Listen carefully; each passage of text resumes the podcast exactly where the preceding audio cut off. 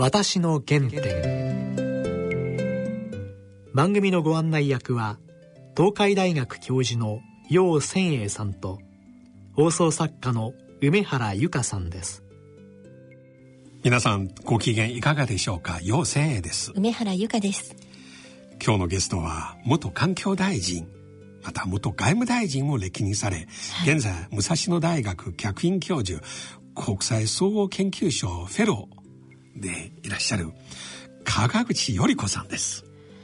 ちょっと女性にとっては憧れのねキャリア女性かっこいいイメージですよね。ね大変ねエレガントで知的なイメージで、今でも鮮明に覚えてますね、また川口さんが外務大臣務められたあの時代はねかなり激動の時代でした、湾岸戦争、はい、また日中関係もいろいろギクシャクあった時ですよ、うん、非常に落ち着いてやってらっしゃるなっていうイメージ持ってますね今日はまず川口さんの青少年時代や原点のことから聞きましょう。はい。それでは私の原点進めてまいります。私の原点。それでは川内さん、はい、今日よろしくお願いいたします。川内さんはお生まれはどちらでしたか？生まれは東京です。お、東京のどこですか？はい、東京のね、あのその時は大田区の大森に家があってそこに住んでいましたけどでも1歳でもうすぐ神奈川県に引っ越しちゃいました。神奈川のどこ？神奈川は鎌倉ですね。母の実家がありまして。鎌倉のお寺の近くですか？えっ、ー、とね海岸の近くですねむしろ、えー、そこで小学校。いえいえ。これはね 私の父が転勤族。あの会社の転勤がありましてね。で、えー、静岡県の清水市、はい、というところありますよね、はい、今は清水静岡市の清水区になりましたけれども、えー、そこで小学校に入ってで1年生の後半には、うん、今度は父の転勤で和歌山県に今有田市になってますけど、えーはい、そこに移って、はい、小学校の5年生の時に、うん、また父の転勤で東京に戻ってきてそれからはずっとその東京なんですけどねあの当時は、うん。父親の行くところにはみんなついていった。家族はついていった、はい、そのバラバラに住むなんてこと全く考えられなかった時代。単身赴任はなかった時代。もう全然そういう考えはまだ。なかったと思います。で小学校3つ行きましてね、それでとっても面白かったし、うん、日本のそのあちこちを見た、うんはい、特に私和歌山県のその本当に当時はえーま、村だったんです行った時は。うん。うん、で映画館もなければもちろん何にもないお店があって、うん、本屋さんもなかったのかもしれませんね。そういうところであの小学校を4年間過ごして、すごくな今思うともう何事にも代え難い経験の一つ。帰ってよかったと。とっても良かったと思います。で海辺ですからね、あの亀が、上がってきて産卵するんですよね、うん、で当時戦後のものがない時代だからそれは1900何年あたり。40年代です。1940年代。私あの静岡県にいた時に空襲にあって戦火の中に逃げ惑った経験もありますし小学校1年生の時に。それはねもっと小さい時ですね。4歳ぐらい4歳の時ですかね。戦争の最後の。戦争の最後。静岡県空襲されたらもう最後半あたりですよね。そうですね。もう45年の,、はい、あの春春ぐらいですよね、うん。うん、であの湾がありましてね清水湾っていうのがあって、はい、そこにアメリカの戦艦が入ってきてそこからあの艦砲射撃というのもあってあの庭に防空壕を作って空襲警報が出るとみんなそこに逃げ込む。で終わりの方はもうあの近所の人も家が焼かれたりして来てましたね。うん、あの空がね艦砲射撃があるとピカーピカーって真っ黒な真っ暗な空が光るんですよね、うん、怖かったということは覚えてますね。で火が周り空襲で焼夷弾で燃えてそこを母の手を握ってで逃げた。はあ。で当時あの、うん、分厚い頭巾をかぶってたんですよね。はい、でそれを防空頭巾と言ったんですね。はい。うん、で私はあの子供が小学校の時に、うん、まあ小学校東京で子供は行ったんですけれど、うん、防災頭巾って言うんですよね今はね。はい、でもっとあの非常にいい上質なものなんですけど。でついついその話を他のお母さんとしててね。私子供が生まれるのが割に遅かったので、うん、えー、若いお母さん方と話をしていて「防空頭巾って言ったらあなた年バレるわよ」って言われました。私の原点。和歌山県にいらっしゃった時、うん、そうすると1940年代の後半後半から50年ぐらいにかけてじゃないでしょうかね。でそうするとそこで朝鮮戦争を迎えられる日本のそうですね、その1回目の戦後の景気良くなる。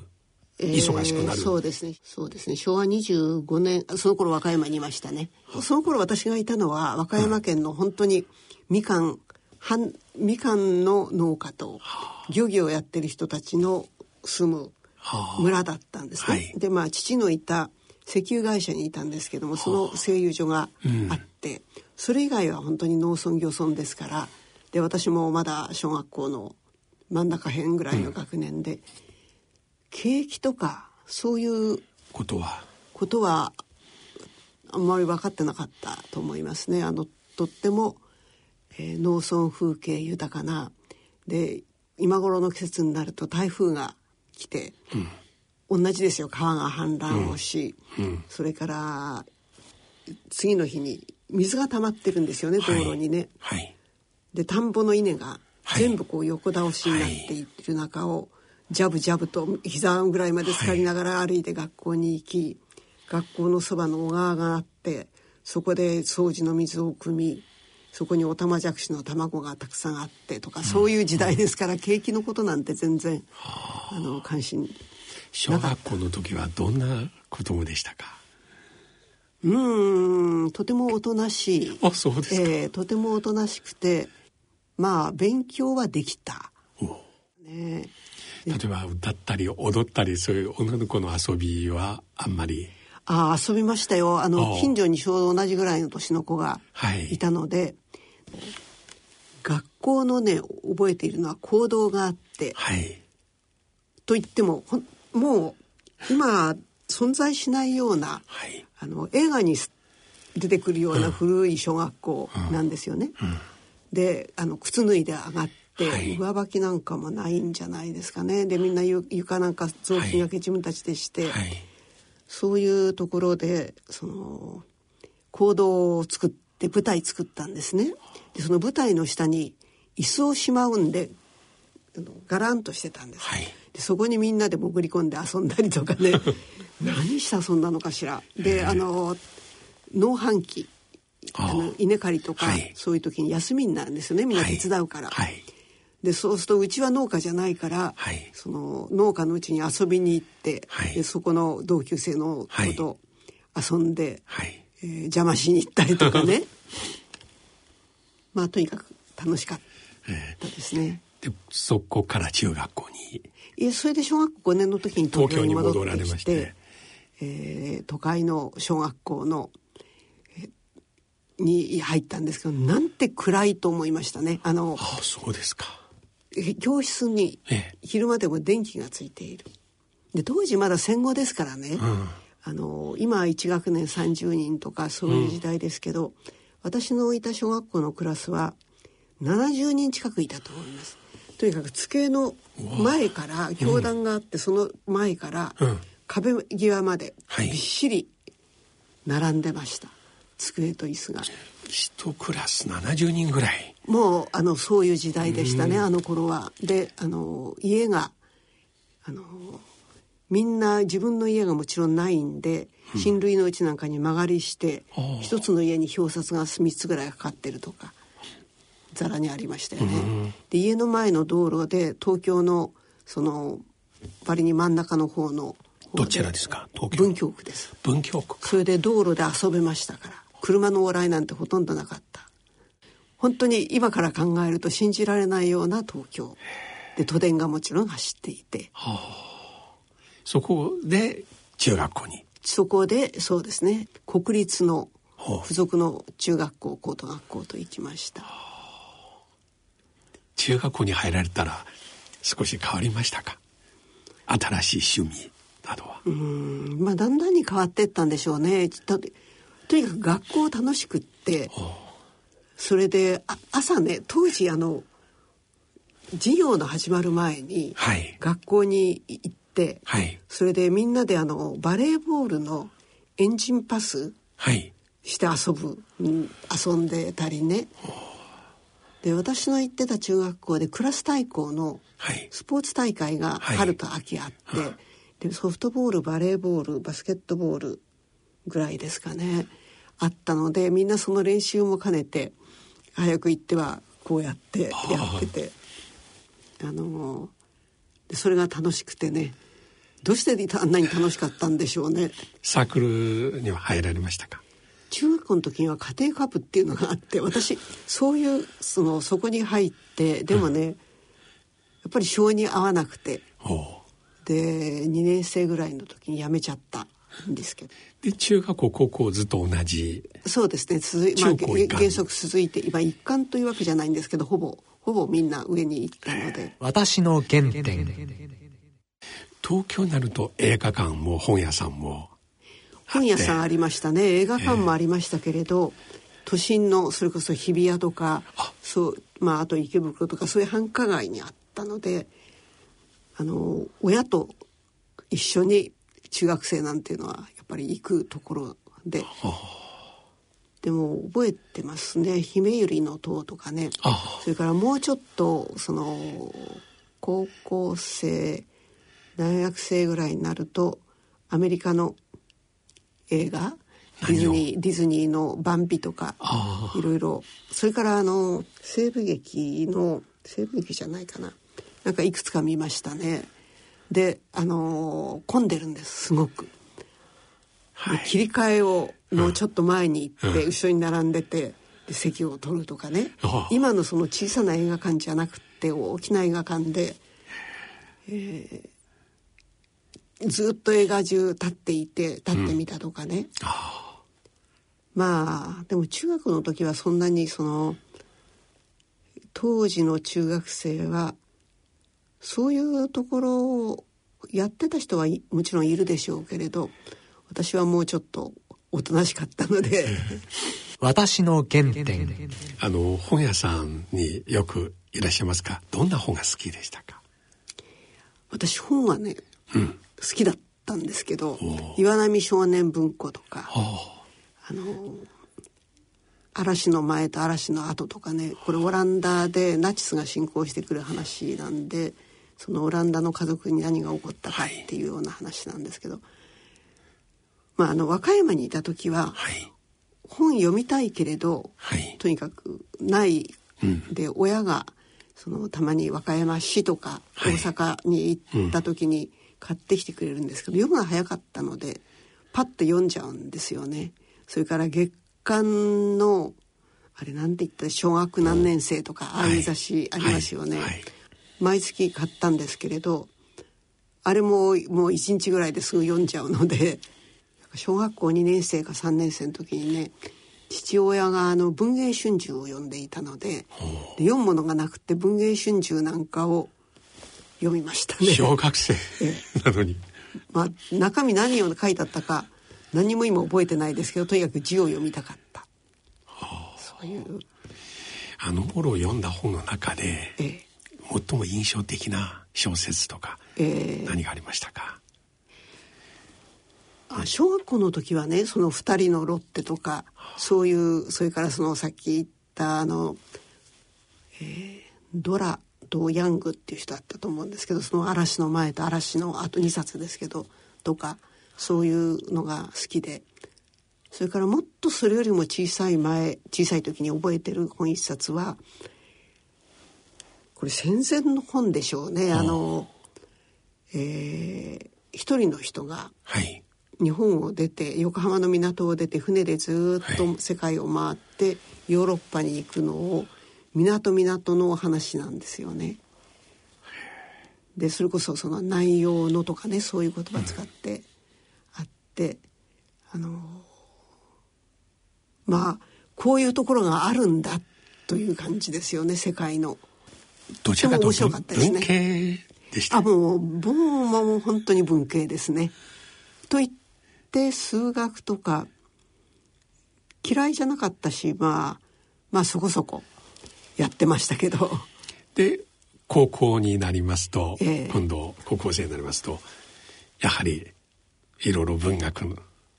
読まれて日本文学私ね文学文系なんですけど文学よりは、はい、やっぱり歴社会科学、はあ、あのそういうのが好きだったんですね。ノンフィクションノンフィクション。とう？んそうね。社会派の。社会派そこまでそのそんなに本を一生懸命読む。その頃になるとむしろ友達と話をしたりとか、えーまあ、スポーツ盛んな学校でもありましたからその下校時間ってありますよね、はい、それまで遊んでたりとかね、はい、バスケット校校庭でバスケットやって遊んでたりとかバレーボールやって遊んでたりとか。それから電車で通通学してましたから、はい、都電で。はい。乗り換えるんですけどその乗り換えのところに、はい、当時はハンコ屋さんがありまして、はい、そのハンコ屋さんのショーウィンドウのところにちょっとカバンを乗っけられるんですね。はい、で乗っけてあの帰りの一緒の友達とめちゃくちゃそこでまた何喋ってたのか覚えてませんけど30分から1時間ずっとハンコ屋さんにそうもうそこにカバンを。そうですか。乗っけてカバンを手で支えながら。ハンコ屋さんのあの店長というか言わ何も言わない、えー、何を喋ってたんでしょうね。でもあのクラスとってもみんな仲良かったし、うん、今でもクラス会もやるしグループでもあ小学校のクラス会もやってますけどね。その今言われるいじめとかね、はい、そういうのは一体あったんだろうかって思いますね。私自身は全く意識したこともないし、うん。うん。まあ、それはあのおとなしい人と、はい、その割に中心になって騒ぐ人とそれはいろいろな人がいましたけどいじめられた記憶もなければいじめた記憶もないし、うん、そういう雰囲気は残るはなかったと思いますけど。私の原点。私にとってすごく大きなのは高校2年生の時にアメリカに1年留学したことなんです、はい、これがもうカルチャーショック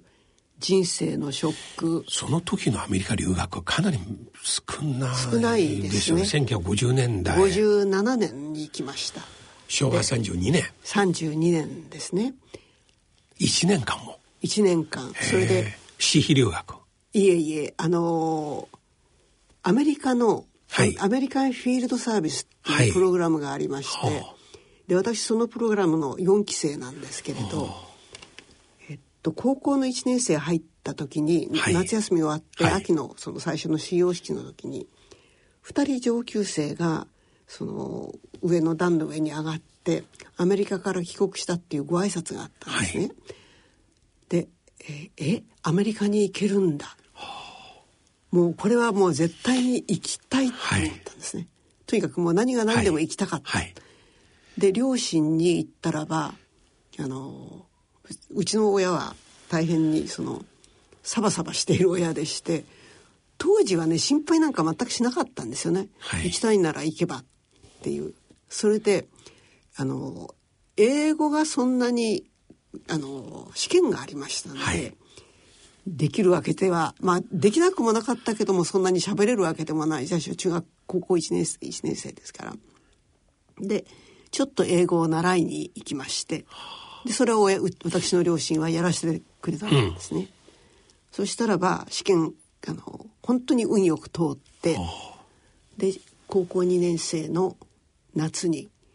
行ってで向こうはアメリカのちなみにアメリカのどこでしたか？アメリカの私の入行ったのはあの東部の、うん。ニューヨークの、はい、とワシントンの間にフィラデルフィアっていう街があるんです。はい、それの郊外のそこから30分ぐらい行った西にある小さな大学がある町なんですね、はい。はい、この大学はアメリカでも有数の有名な大学。何大学？スワースモアっていうんですけれどでそこのその小さなカレッジなんですけどね、はい、でだからあの町の人たちはその大学に勤めていたり先生だったり、はい、教職員の方、えー、だからもう小さな町。学園町ですね。そうですね。でそこのそのプログラムの素晴らしいのはまあ一人のその高校生、はい、16歳でしたけ？ど、はい、ったのがあの自分の子供として受け入れてくれてだからお父さんお母さんと呼び、はい、1年間もうそのうちに私と同じ年の女の子が2人いたんですけど、同じに扱ってもらっていまだにそのもうその時の兄弟2人はまだ、あのいて、はい、それで今でもたまに何年かに一度会いでそのアメリカの高等学校でまだクラス会があって、はい、そこにも私は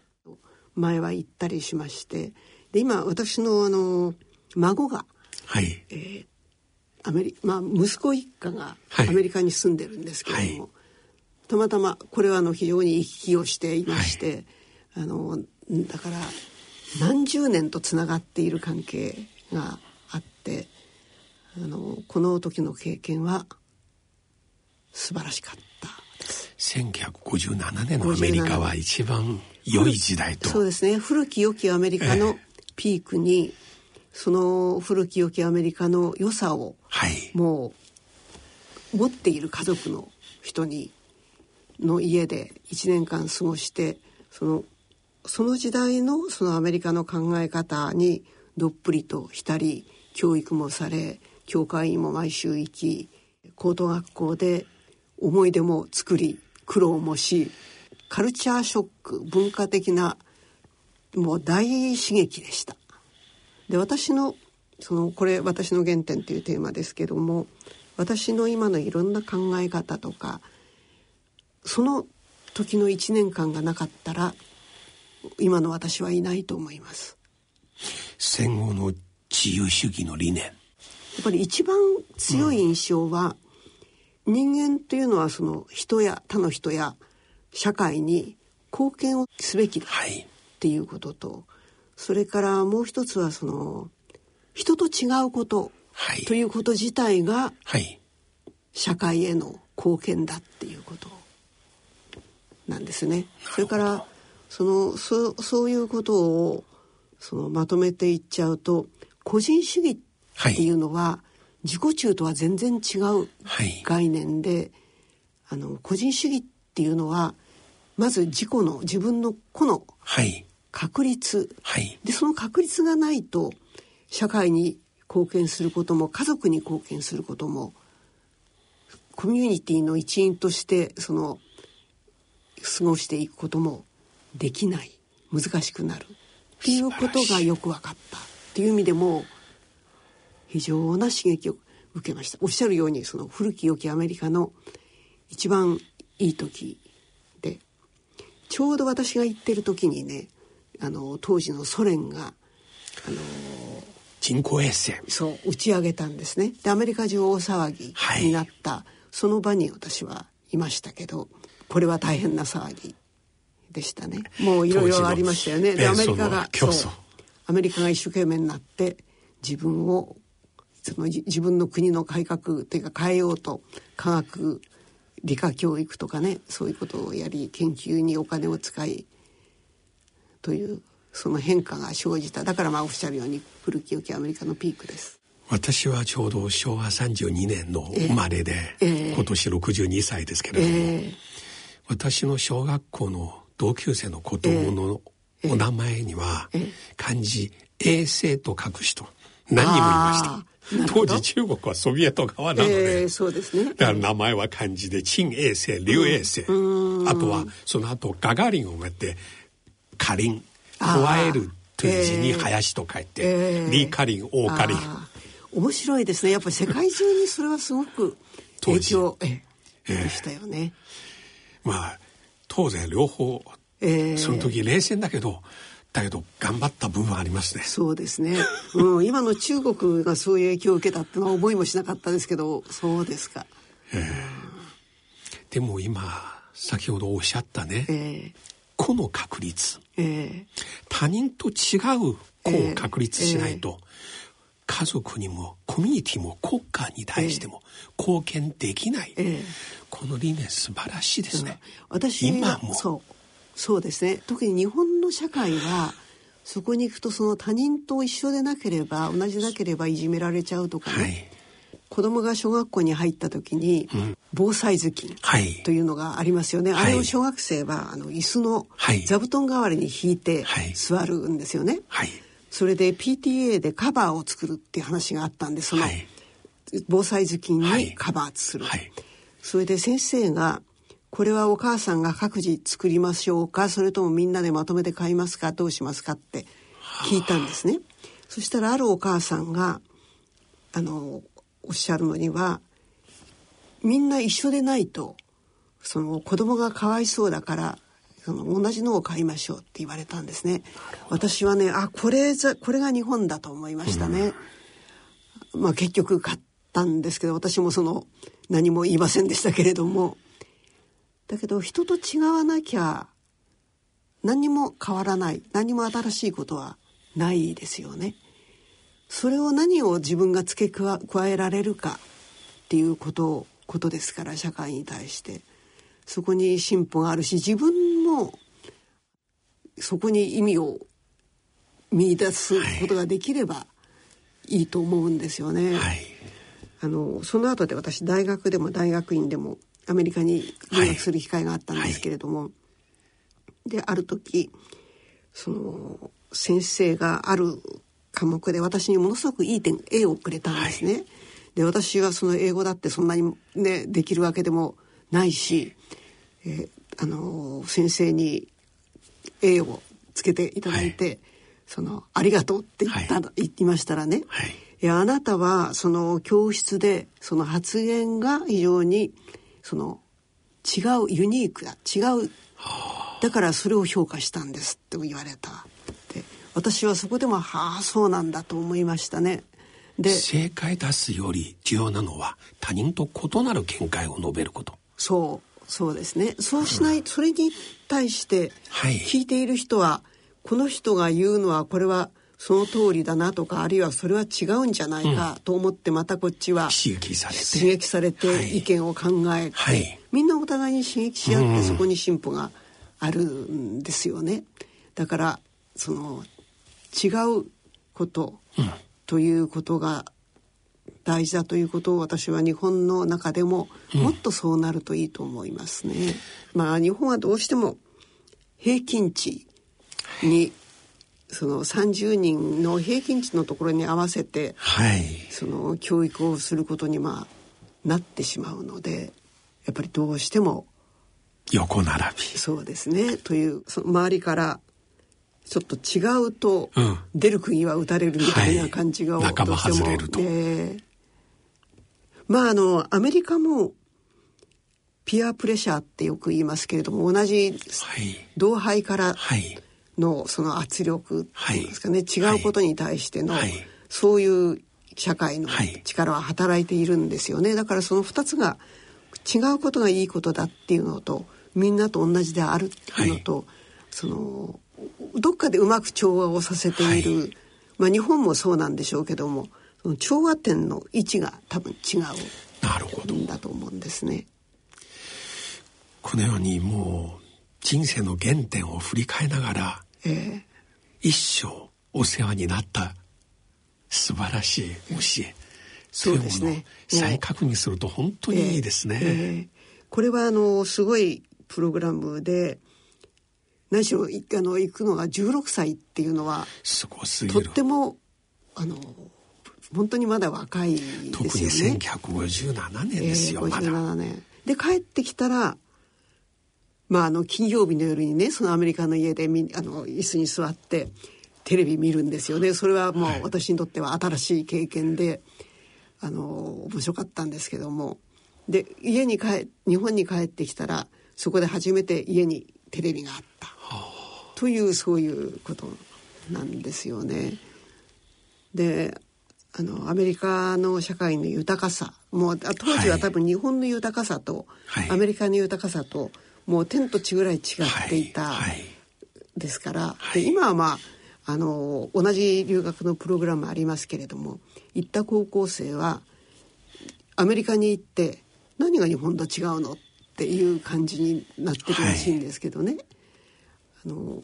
そういうアメリカを見かつそんなに違うところで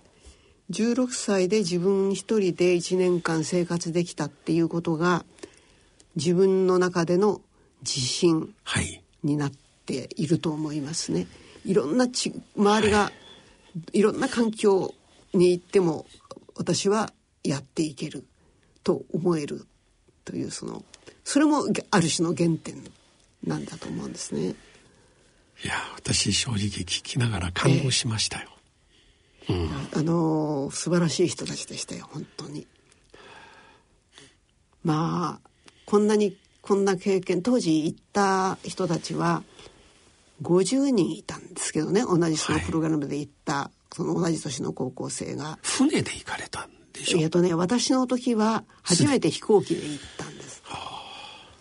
当時 DC-8 というプロペラ機で延々と三十何時間かけて。途中一回ハワイあたりで泊まります？えっ、とね途中アラスカで2か所泊まって。それでミネアポリスにアメリカの北のところに着いたっていうのがあるんですけどね。分け隔てなくて本当にその日本というまあそれこそ戦争に負けてから十数年しか経ってない時ですから、はい、57年ですから12年。12年 ,12 年で、同じクラスにねお父さんが戦争で太平洋戦争で亡くなったっていう男の子がいましたけどね、はいで彼はそのことを私に直接は言わなかったですね。でその後もううん十年経ってクラス会で彼に会ったんです、はい、そしたらその時に初めて「いや実は自分の父親は」という話をしてあの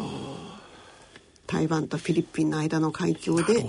潜日本の潜水艦日本の船にやられて潜水艦船が沈んで亡くなった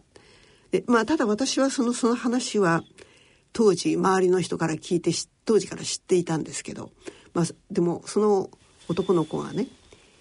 私にそのことを直接言わないでずっと1年間いたっていうのも大変なことだったと思いますね。逆の立場だったらどうだったろう。12年前まだ交戦国だったにもかかわらず。そうですね。ねえー決して遠い昔ではないんですよ。そうです。でまあ彼はそのその結果としてその後非常にお母さんと2人で苦しい生活をする状況に陥っちゃったってことがあるんですけどね。はいはい、それからもう一つその時にいろんな国から、ドイツやアルゼンチンやいろんな国から同じ年の高校生が来てたんですね、い、ろんなところに。その人たちと時々会う機会があってそうするとこう友達がノルウェーもういろんなところにいるんですね。である年ね大学の時ですけれどその人たちのたまたま私また留学をする機会があったんでその帰りにヨーロッパを回ってその友達の家に泊まったりしてあのノルウェーとかね国の名前がありますよねドイツとか、はい、そうすると私はまずその人の顔を浮かべるんです。アメリカについてもそうですね。それもオランダ含めて戦時中日本といろいろあった国なんでね。あったでしょうね、えー、今日おっしゃったことどれも何十年前の話だけど、えー、まさに今の世界でそうですね。最も必要なことですね、必要なことです、えー、必要なことです。今日本当にありがとうございました、いやこちらこそまたその近いうちにその続きをぜひまた聞かせていただきたいと思います。ありがとうございます。どうもありがとうございました。私の原点いや聞いて感動しましたね特にアメリカでの留学、はい、この戦争終わってまだ12年しか経ってないのに、うんクラス中の男の子のお父さんは日本との戦争で戦死されたんですね。にもかかわらず、彼女に対して一言も言わなかった。数十年後お互いにもう年取って再会した時にあの頃実は大変だった。シングルマザーの家庭で一生懸命でした。でお互いに抱きしめていやこれ聞いて本当に素晴らしい話だなと、うん、であとは川口さんおっしゃるようにあの軍国主義時代の日本がこうやってアメリカにいて初めていい意味での個人主義、はい、人と違う自分になるという、ね、そういうことですね、うん、人と違う自分になって初めて社会に貢献できる、うん、ということを一生の原点と理念があります。なんかね個人主義というと日本ではちょっとこう自分勝手みたいなイメージと誤解されてますけど、はい、だと、はい、だから自己中心主義とは違う個人主義、はい、そうですね、はい、いい意味での個人が確立されて初めて国家がありということですね、またその続きを聞きたいですね。はい、はい、番組では皆様からのご意見ご感想をお待ちしています。番組ホームページにある番組宛てメール送信欄からご投稿ください。またこの番組はポッドキャスト Spotify でいつでもお聞きいただけます。放送ではお伝えしきれなかったお話を全部お聞きいただくことができます。それではそろそろお時間です。お相手は陽性と。梅原由香でした